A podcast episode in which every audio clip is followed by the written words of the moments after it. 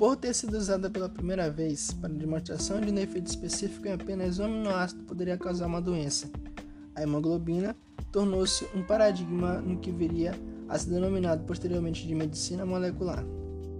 Os principais responsáveis por esses resultados foram Linus Pauling, que recebeu o Prêmio Nobel de Química em 1954 e o Prêmio Nobel da Paz em 1962, e Vernon Ingram. Duas pessoas bastante reconhecidas pelos seus feitos no mundo das ciências. A molécula de hemoglobina é formada por quatro unidades, duas cadeias alfas e duas betas. Cada uma possui 141 aminoácidos. A síntese dessas cadeias proteicas é denominada pelos genes HBA, cadeia alfa, e HBB, cadeia beta.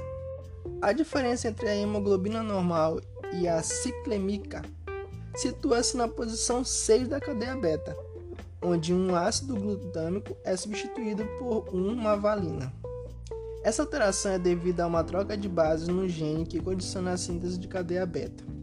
A mutação afeta a solubilidade da hemoglobina, a qual, sob condições de redução no nível de oxigênio, forma filamentos que ocasionam a distorção característica observada no sangue dos portadores.